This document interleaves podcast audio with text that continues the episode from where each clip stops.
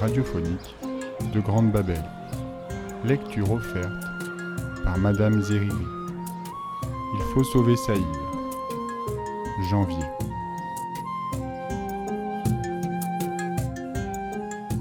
Des fleurs blanches dans un musée.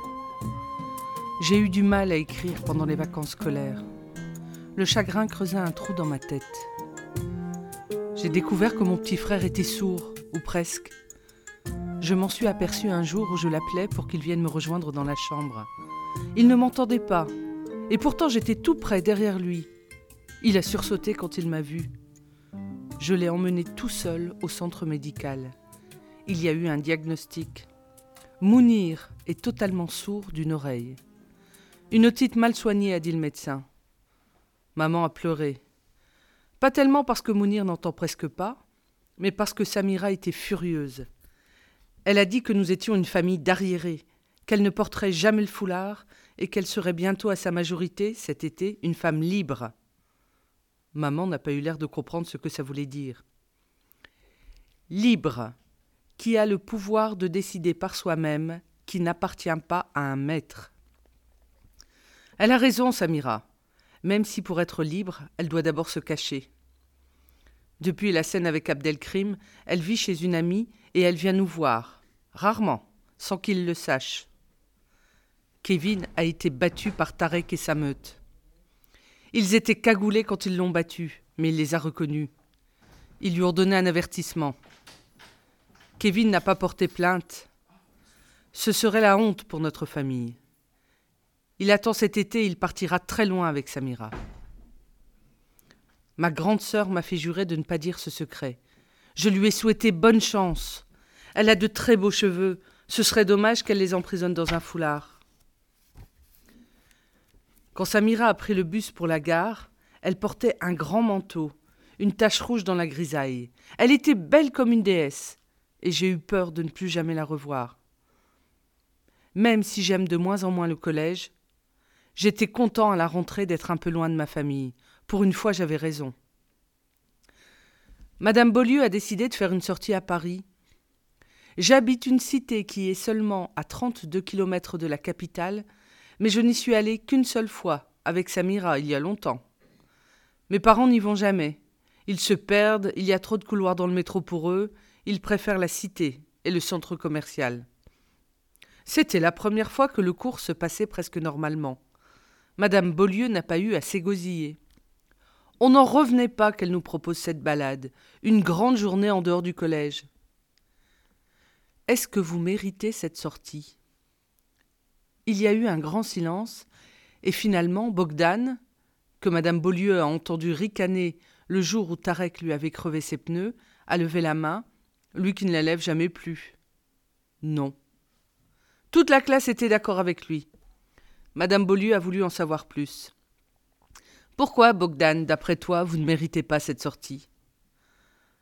Parce qu'on fait tout le temps les cons avec vous, a dit Bogdan, et il a rougi. Ça nous a fait rire. Madame Beaulieu ne s'est pas fâchée, et même elle a ri avec nous. Elle a retiré ses lunettes, elle les a essuyées avec la manche de son pull vert. Tu as raison, Bogdan. Mais moi, je vais te dire pourquoi on va aller tous ensemble à Paris. On va y aller parce que c'est ma ville, que je l'aime, et que moi, contrairement à vous, je mérite cette sortie. Et on la fera même si vous continuez à être insupportable. Après cette phrase, nous avons médité.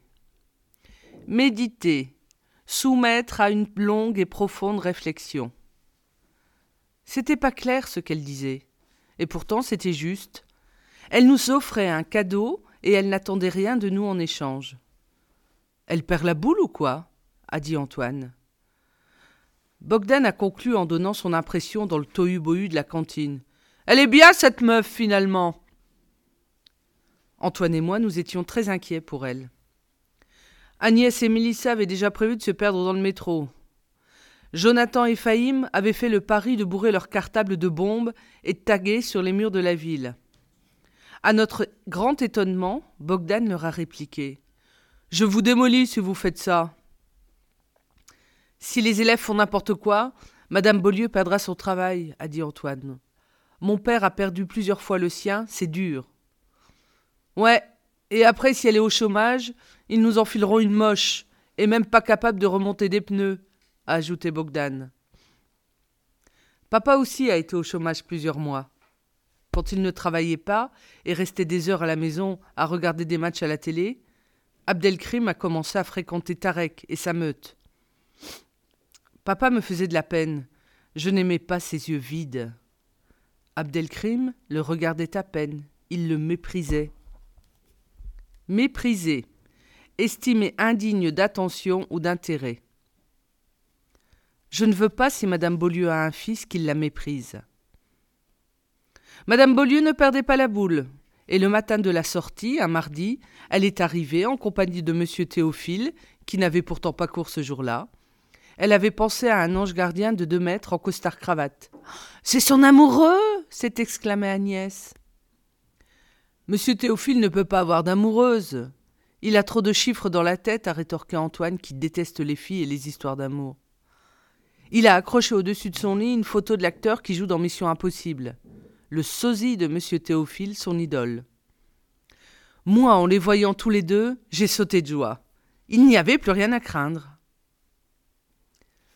Madame Beaulieu nous a distribué à chacun un petit carnet et un stylo, et elle nous a demandé d'écrire tous les noms d'écrivains, de peintres, de sculpteurs, d'architectes, d'acteurs, de chanteurs et de danseurs que nous verrions sur des affiches, dans les rues ou dans le métro, ou bien dans le musée, où nous irions.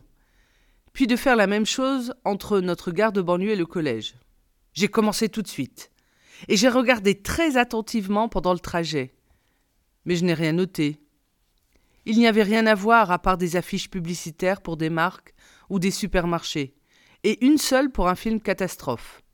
J'ai écrit le titre, les noms des acteurs et du réalisateur, et j'ai refermé mon carnet. Dans les couloirs du métro de la gare du Nord, nous avancions très lentement. Il y avait déjà tant de choses à écrire que le carnet ne suffirait pas. Sur le quai du métro, nous étions tous agglutinés autour d'une affiche géante où étaient inscrits vingt-cinq spectacles. Monsieur Théophile rigolait. Bon, ça suffit, maintenant on y va. Ils nous ont emmenés jusqu'au musée d'Orsay. Avant d'y arriver, j'observais les immeubles très vieux et j'ai été le seul à avoir vu, gravé dans la pierre, deux noms d'architectes. Qui a construit la tour pourrie où j'habite? Je n'ai pas de réponse. L'architecte n'a pas signé. Il n'a pas voulu que la postérité retienne son nom. Postérité. C'est trop long de recopier la définition, mais ça veut dire aussi avenir. La tour où j'habite n'a aucun avenir, et ceux qui y habitent non plus. Voilà ce que j'ai compris. Au musée, M. Théophile n'a pas pu s'empêcher de commencer un cours sur ce musée, qui était autrefois une gare, sur cette architecture de fer et de verre. Une architecture spécifique, il a dit. Madame Beaulieu l'a interrompu. Elle voulait seulement qu'on regarde et qu'on note. De salle en salle, nous nous sommes promenés et nous écrivions comme des fous tous les noms des sculpteurs et des peintres. Bogdan caressait les fesses des statues et les profs le laissaient faire. Les filles aimaient les tableaux de Puvis Chavannes, et elles lui ont décerné la note de 20 sur 20. Dans une petite salle, un petit tableau représentait des fleurs blanches sur un fond noir. Combien de temps je suis resté devant ces fleurs? Je ne m'en souviens pas, mais plus je les regardais, plus j'étais heureux dans un monde sans mots, sans son, comme Mounir quand il fait ses puzzles, qu'il rassemble un à un tous les morceaux pour construire ces paysages. C'est monsieur Théophile qui m'a trouvé, planté devant le tableau. Ça te plaît, Saïd? Oh, C'est super Viens, les autres nous attendent. Nous avons pique-niqué dans un jardin entouré de maisons identiques avec des fenêtres composées de dizaines de carreaux. Ça doit être dur de faire les vitres, a dit Mélissa. Nous nous sommes promenés sous les arcades et nous avons entendu une voix, la voix était celle d'un homme et pourtant c'était une voix de femme. Elle ne chantait pas du rap, pas de la musique qu'on entend dans la cité. C'est du Schumann, a dit M. Théophile. Je n'avais jamais entendu le nom de ce type-là. Plus personne n'écrivait sur son carnet. Madame Beaulieu avait l'air très contente. Pas loin des arcades, nous sommes allés jusqu'à un lycée de Paris, le lycée Charlemagne, a expliqué M. Théophile. Et il a voulu nous parler de Charlemagne, mais Mme Beaulieu lui a dit stop. On n'a pas pu entrer dans le lycée, pas tous. M. Théophile a choisi deux élèves, Antoine et moi, les premiers de la rangée A.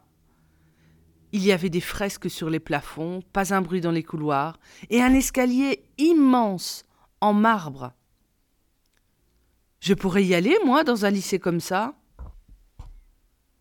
Monsieur Théophile a caressé mes boucles noires. Pas avant des années, Saïd, et j'en suis désolé. Mais si tu travailles beaucoup après ton bac, tu pourras. Il avait l'air vraiment triste, monsieur Théophile, et il essayait de me donner de l'espoir. Mais il parlait d'un temps tellement lointain. J'ai vu des années grises et bruyantes défiler devant moi, des siècles. Pourquoi je pourrais pas y aller avant même si je travaille bien?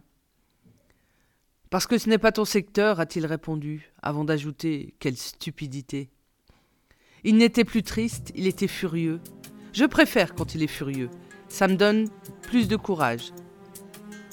Dans le train du retour, j'ai relu mon carnet et j'ai montré les croquis du tableau à Antoine. Mes fleurs étaient moches, mais je m'en souviendrai toujours. C'est un tableau de qui? m'a demandé Antoine. J'avais oublié de noter le nom du peintre.